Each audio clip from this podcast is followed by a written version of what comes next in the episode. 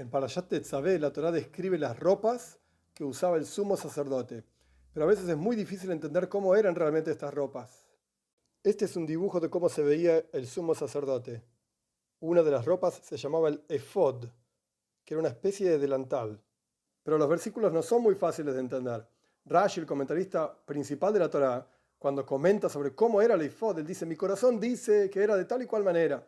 Y entre las cosas que menciona dice que es como los delantales que usaban las mujeres de la aristocracia antigua, Rashi vivía en Francia, año 1100, para montar a caballo. Y hay una historia famosa que dice la gente que en realidad Rashi salió a la calle una vez y no sabía cómo explicar esta cuestión del eifod y vio efectivamente mujeres andando a caballo y se preguntó, ¿para qué Dios me muestra esta imagen a mí? Y ahí entendió, ah, estas mujeres especiales están ahí para mostrarme a mí cómo era realmente el eifod. Y de acá vemos que de todo lo que la persona ve y escucha, tiene que aprender una enseñanza en el servicio.